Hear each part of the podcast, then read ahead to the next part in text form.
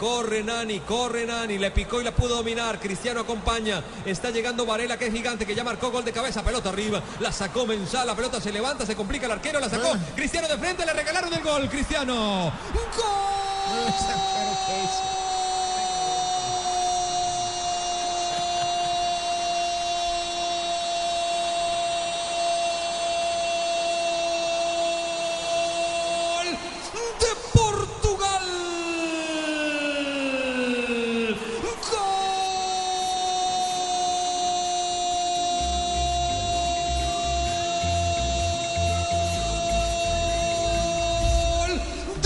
Cristiano Ronaldo que no lo celebra con bronca, le metió el zurdazo, se equivocaron entre el arquero, entre Boyé que tiene un partido para olvidar, le cayó a la zurda de Cristiano que marca su tercer gol en campeonato del mundo en 13 partidos.